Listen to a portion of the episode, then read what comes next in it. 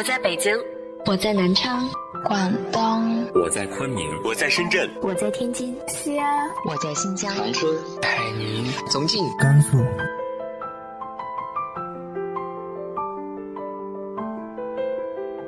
这里是 FM 幺八零八四，昨天的你的现在的未来，我是主播背着吉他的蝙蝠女侠。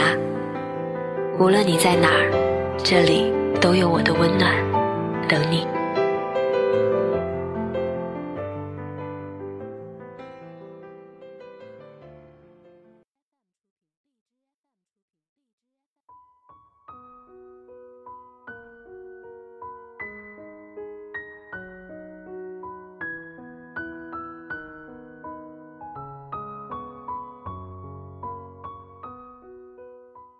嗨，亲爱的你，晚上好。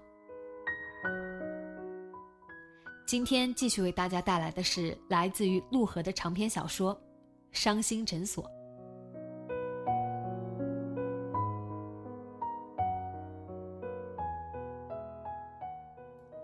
车驶出主路，转上别墅区的小路，路两旁是整齐排列的悬铃木，叶子掉光了，光秃秃的灰白枝桠伸展在小路上空。四周静谧，跑车无声无息地驶过柏油路面。明亮的阳光下，树影接连不断地从挡风玻璃上流过。萧逸把手伸到窗外，看着手心不断掠过的树影，他张着手，齐长的手指微微弯曲，保持着固定的形状，仿佛刚刚放开了抓在手里的什么东西。那栋红砖玻璃结构的三层小楼。出现在玄铃木后面，宁轩降低车速，在路边停下。这么快啊！萧逸从窗外收回手，坐直身体。抱歉，让你听我说了一路的废话，全是关于我自己。别说你了，连我自己都烦自己。他打开车门，跨出腿，车门快关上的时候，宁轩说了声。等等，萧逸拉着车门转过头，想说话随时可以找我，帮不上你什么，不过听你说点废话没问题。萧逸只是笑笑，走了。他朝门口的台阶走去，一边懒洋洋的抬手在头顶挥了挥。宁轩看着他走上台阶，消失在入户小花园里。悬铃木围绕的三层小楼静静悄悄，所有的窗户都拉着窗帘，看起来几乎不像有人居住。可不管怎样，那是他的人生，他只是一个失败的前心理医生。宁轩在车里坐了一会儿，然后掉头离开。不过，跟萧逸的再度见面来的比宁轩预想的更快。除夕傍晚，雨无声无息的下着，宁轩拿着海绵，慢悠悠地擦着落地窗。北京这个季节很少下雨，难道春天真的到了？海绵擦去白色泡沫，留下洁净透亮的玻璃，似乎连纤细的雨丝都清晰可见。就算只有三个无聊的单身女人一起过年，也要有个窗明几净的样子吧。令轩满意的停下来，一面留神不让额头碰到玻璃，一面贴近落地窗眺望阳台外面。街上空无一人，湿漉漉的黑色柏油路面映着提前亮起的街灯。这时他才想起，已经好一会儿不见一辆车经过。这就是北京的除夕啊，没有节日的喧闹，反倒有平时绝对难觅的宁静和寂寥。晚上吃什么？孙淼从客厅的沙发上喊了一声。从早上起床后，他就一直保持软体动物的形态，瘫在沙发上看无聊的电视剧，一副心安理得的样子，对忙着擦地板、换窗帘的宁轩和徐焕完全熟视无睹。麦当劳和汉堡王，你自己挑。宁轩说：“不会吧？”好歹今天是除夕啊！孙淼终于恢复脊椎动物的坐姿，伸了个懒腰，身上仍旧穿着那件充当睡衣的旧 T 恤。只要不出门，他就一整天穿着这件 T 恤，有时能连续穿三五天，也没想过要换。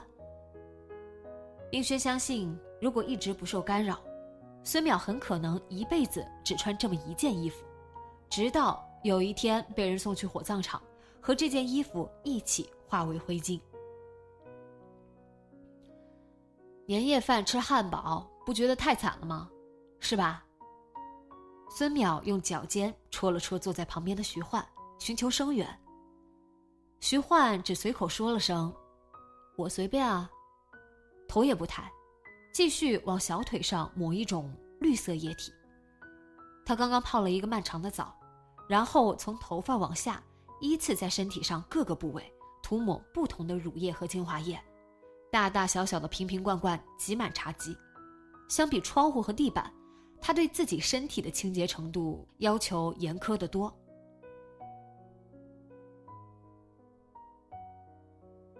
有空擦玻璃就不能正经做顿饭啊？你还好意思说？宁轩走进来，脱下干活用的手套和围裙。前天明明叫你去超市买菜的，我还以为你买了呢。今天超市的货架都空了，只剩下二十块钱三个的青椒。餐厅关门，外卖停送，生鲜网站歇业。不吃汉堡，你喝西北风吧。晚上，三个人坐在阳台上吃着汉堡，眺望窗外。雨还在下着，远处的夜空中偶有零星的烟花绽放。离得太远，听不见声音，只能看到暗淡的白光不断闪现又沉落下去。难得下雨，空气湿润，宁轩特意开了一扇窗户，细雨从敞开的窗户飘进来，冰冷的空气中能闻到淡淡的硝烟味道，有烟花的气味呢，总算像过年了。孙淼嗅了嗅空气。问：“去年你们也是这样过年的？怎么可能？”徐焕说：“去年我有男朋友的，一起去了京都和奈良。我回南京跟爸妈一起过的。”林雪说：“今年怎么不回去了？”宁轩费力咽下嘴里的汉堡，淡淡的回了一句。会被逼婚。孙淼仰天长叹：“三十一岁，啊不，三十二岁的女人，活成我们这样，是不是太失败了？”没有人回答。宁轩把纸杯凑到嘴边，喝了一口变凉的咖啡。徐焕嫌弃的捏起一根薯条送进嘴里。正月初一清晨。宁轩还没起床就被孙淼吵醒了。快来看，宁轩，大明星进局子了，开年大戏呀！宁轩睡眼朦胧的翻过身，客厅里传来电视的嘈杂声音，似乎在播新闻。也不知道孙淼什么时候起来的。再怎么看，正月初一一大早就爬起来看电视，也太无聊、太可怜了吧。脑子似乎还没开始运转，他一时没明白孙淼在说什么。萧逸被警察抓走了。孙淼又喊了一声，这回身体比脑子反应更敏捷。宁轩腾的坐起来。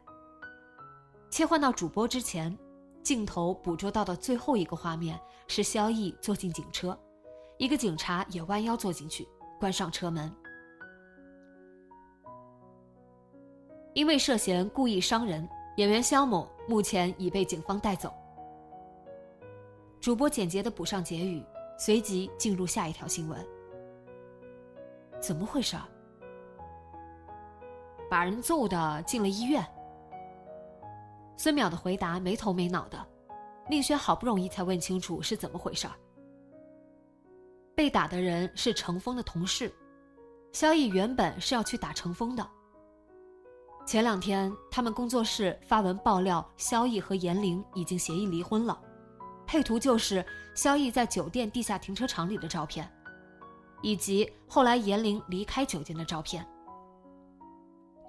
萧逸不仅打了人，还把他们工作室的电脑都砸了，甚至试图拿打火机烧一堆照片。因为春节放假，工作室里只有那个被打的值班者。要不是隔壁公司的人一起帮忙阻止萧逸，后果不堪设想。事情完全出乎意料，没想到让程峰拍几张照片能引起这样的轩然大波。宁轩怒不可遏，立刻打电话给程峰。一开始程峰没接电话，后来大概是受不了宁轩锲而不舍的狂轰滥炸，最终还是认输了。太卑鄙了！让你拍几张照片，你居然能这样造谣！电话一接通，宁轩劈头就说：“怎么造谣了？觉得是造谣就去告我们诽谤呀！”程峰的声音非常镇定，带着新闻发言人的官方口吻：“我们所做的一切都在合法范围内，公共场所拍照，采访可靠信源。”这种冠冕堂皇的话，你就省省吧，你就不会良心不安吗？没有回答，虽然看不见，但宁轩觉得电话那头的程峰似乎在笑，显然他毫不在乎，胜券在握。他越是怒气冲天，他就越是从容不迫。看来我误会了，原来你要跟我谈的不是法律，而是道德。那我没什么可说的。程峰语气更加冷静。我的良心五十块钱一斤，要的多的话可以打八折，不过现在不行，我正忙着料理和法律有关的事情呢。什么意思？还能是什么意思？当然是拿到验伤报告起诉故意伤害，只要鉴定轻伤以上，他就跑不了。还没说他打算纵火呢。宁轩一时语塞，随即程峰说了声：“我还忙着呢。”挂了电话。宁轩没有再打过去。孙淼走进餐厅的玻璃门，一家新式中餐厅，入口的门厅宽敞的可以打篮球。也不知道宁轩怎么想的，居然约在这样的地方。眼下正是风口浪尖。在这种地方见面，不怕萧逸被人认出来吗？要不是被打的人伤势轻微，萧逸连保释的机会都没有。不过孙淼也听说了，陈峰工作室那边已经准备起诉他。想归想，一看见萧逸，孙淼本就少得可怜的担心，立刻自动变成了幸灾乐祸。只见萧逸坐在一张宽木桌旁边，全副武装。鸭舌帽、墨镜、口罩一件不落。孙淼能认出他，完全是凭借他身上散发出来的某种东西。明明坐在明亮洁净的昂贵餐厅里，却把自己弄得跟传染病人似的，也不容易啊。孙淼发觉自己心底居然生出些许怜悯，不过和这点怜悯一线之隔的，是鄙薄。现在他知道。他身上散发出的东西是什么了？是虚荣，无可救药的虚荣，混合着自恋、怯懦，以及对旁人没来由的敌意。怎么是你？见到孙淼，萧逸像是受了轻微的惊吓，抬头看了看门口，宁轩呢？谁知道？你以为我想来？孙淼拉开沙发。一屁股坐下来，动静不小。旁边一个在三角钢琴前弹莫扎特的男子朝他投来不满的一瞥。孙淼没看见，瞧了瞧萧逸，忍俊不禁。早知道给你带个好东西，就是那种橡皮眼镜，你见过吧？他一边说，一边在鼻子上比划。带个大鼻子，还有八字胡，胡子两头翘起来。和领结特别配，就像魔术师。萧逸转过脸，大墨镜和防霾口罩对着孙淼，孙淼毫不畏惧的回望他，露出笑容。要瞪我的话，至少要摘掉墨镜吧，要不我也感觉不到啊。还是你刚从局子里出来，嫌丢人？萧逸一声不吭的摘下口罩和帽子，最后摘下墨镜，往桌上一扔，墨镜砸中了玻璃杯，杯子打翻了，水洒出来。弹钢琴的男子再次朝这边投来视线，萧逸视而不见，只是瞪着孙淼。嗯，收到。孙淼眨了眨眼，笑眯眯的扶起杯子，顺便给自己倒了水。其实我对你大为改观呢，至少你没我想的那么虚伪，打人还亲自动手。我还以为混到你这份上，杀人放火都有人乐意代劳。你是只有挖苦别人的时候才会开口说话，还是一开口说话就忍不住挖苦别人？不知道呀，我也弄不明白。孙淼做出迷惑的样子，随即笑起来：“别这样，我是真心实意的夸你。你本可以找人揍他，再出来说点风凉话，可你光明磊落，玩不来那种下三路的招数。是说我太蠢吗？你挖苦人的方式还挺新颖的。”萧逸靠到沙发里，懒洋洋的翘起腿，开始玩手机。孙淼瞧了一眼，似乎在玩游戏，打打杀杀的，还开着手机呢。我还以为电话早就被打爆了，一个电话都没有。我也挺意外，我还以为自己很受欢迎呢，至少有一千万粉丝和五百个朋友，外加一百万仇敌。结果，谁也没理我。孙淼笑得乐不可支，第一次对他有了些许好感，没有继续挖苦他。萧逸头也不抬的玩着游戏，各种枪炮的音效生动逼真，声音很响。弹钢琴的男子终于忍无可忍，推开琴凳走过来，他面对萧逸站得笔直，黑礼服、白衬衣、黑领结。抱歉，先生，您这样我没法弹琴。那就别弹了，听着心烦。我最讨厌古典音乐，尤其是肖邦。是莫扎特。男子居高临下瞧着萧逸，嘴角扯出一个矜持的笑容，简直是皮笑肉不笑。萧逸不为所动，低下头盯着手机屏幕，直到男子离开。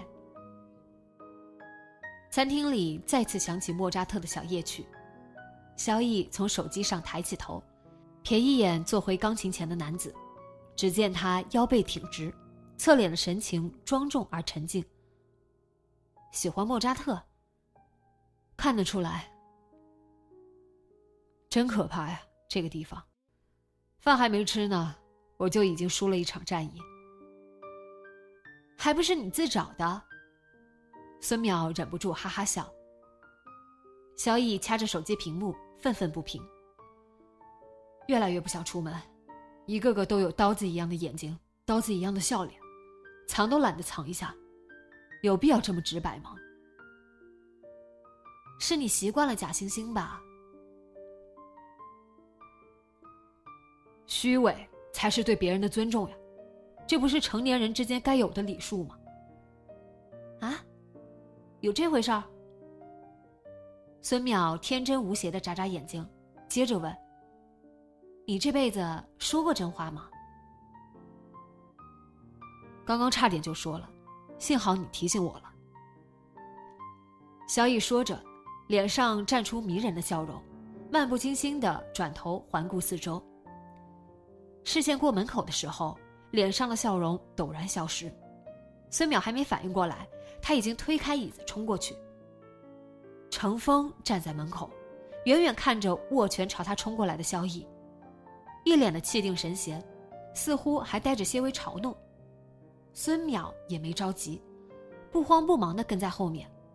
不用说，就萧逸那副轻飘飘、慢吞吞的拳头，连程峰的皮毛都伤不着。他们都不急，带程峰过来的宁轩却急了，眼看萧逸挥起拳头，来不及多想，横跨一步把程峰挡在身后。要不是萧逸动作本来就慢，没费什么劲就及时收住了，这一拳就正中他的左眼了。虽然没打中，但似乎把两个男人都吓了一跳。孙淼都没见程峰抬手，就看见萧逸被推得往后一仰，踉跄着退了几步才没摔倒。傻呀你，要你帮我挡。程峰抓过宁轩瞧了瞧，见他没事。又毫不客气的一把推开了。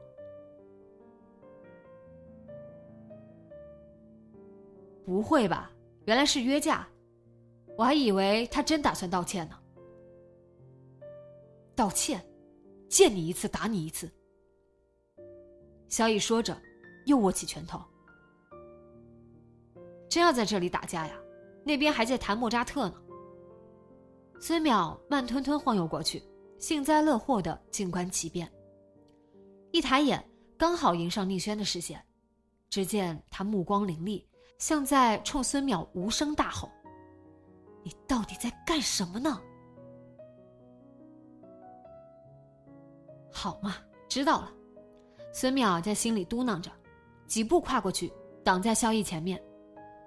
看来宁轩不止拿他当男人使，还拿他当超人。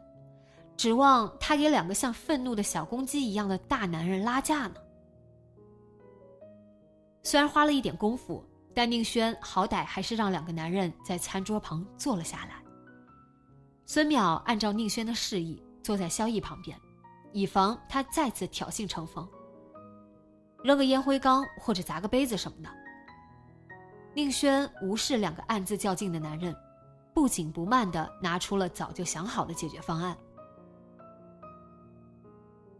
萧逸公开道歉，赔偿伤者，程峰工作室撤销指控。休想！凭什么？萧逸和程峰同时开口，相互怒目而视。哎，很像小学生吵架哎。孙淼嬉笑着说，另外三个人都全当没听见。说吧，收了多少钱？萧逸说：“什么钱？”程峰反问：“装什么蒜？没拿钱，你这么卖命抓着我不放，闲着没事干？”程峰做出恍然大悟的样子：“啊，你是说有人雇我来抹黑你？你也知道自己招人恨啊。倒是有人找过我，可惜我要价过高，谈不拢。多少钱？都说了，谈不拢。”我出双倍，呵，真阔气啊！程峰夸张的惊叹，随即嘿嘿一笑。可惜还是谈不拢。萧逸瞪着他，眼神恨不得生吞了他。程峰也毫不示弱的凝视他的目光，两人盯着对方，过了几个相互掂量的瞬间。哎。都快瞪成斗鸡眼了，还是出去单挑吧。孙淼兴奋的像在过节，换来宁轩的斜眼一瞪：“干嘛？你还想让他们讲道理啊？你见过男人之间靠讲道理分胜负的吗？他们才没那么娘，他们只会打架，一个把另一个灭了。”宁轩没理他们，只管对那两人说话：“你们当然可以继续斗。”一个告另一个伤人，另一个反过来告对方诽谤，引来一群幸灾乐祸的围观者和等着落井下石的人，弄得两败俱伤。萧逸和程峰充耳不闻，依旧相互瞪视着。跟你说了没用，孙淼不耐烦的插嘴：“单挑算了，要不了多久的，八脸狗仔几下就能把大明星给料理了，然后。”我们报个警，就能回家了。这一次话似乎进了萧逸和程峰的耳朵，两人同时转开视线。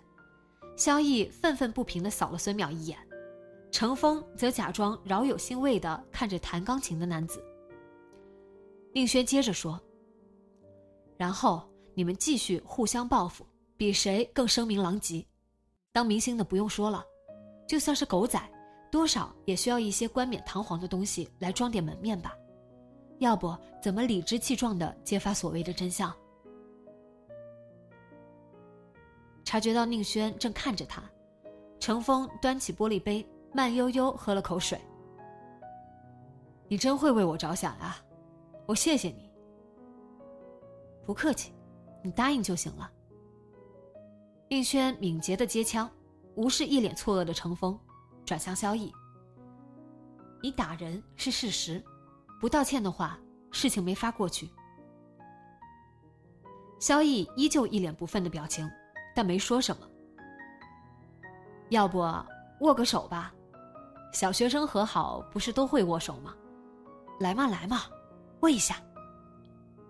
孙淼兴冲冲的撺掇着，另外三个人再次当做没听见。也不知道怎么了，就成了我答应你了。陈峰站起来，把手里的纸巾往桌上一扔。就这样了，走了。说着，径自往外走去。宁轩赶紧起身，向孙淼匆匆示意了一下，快步追出去。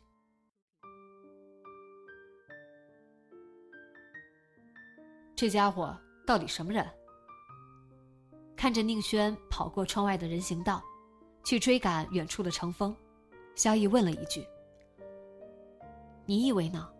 你什么时候见过狗仔这么好说话了？”孙淼没好气的说：“听见肚子里咕的一声响，才想起自己还什么都没吃。既然不请吃饭，为什么要约在餐厅啊？”他甩开菜单，打算点几个贵的，让这个讨人嫌的大明星买单，是吗？萧逸喃喃的说：“就那个混蛋，还不是为了你这个混蛋，这下欠下了无名债，让那个混蛋逮着机会了，你肯定花了一大笔钱来雇他吧？”对此，萧逸只是淡漠的转开脸。那个家伙怎么还在谈莫扎特？还没完了！出乎宁轩和孙淼意料的是，萧逸的公开道歉相当隆重。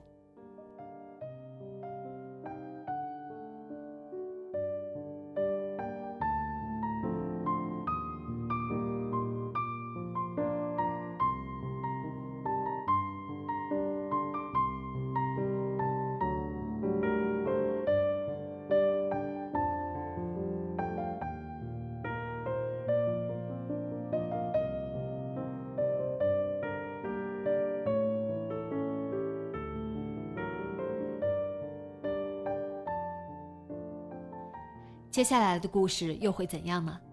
下周三继续说给你听。今天的节目就到这里，今晚做个好梦，晚安。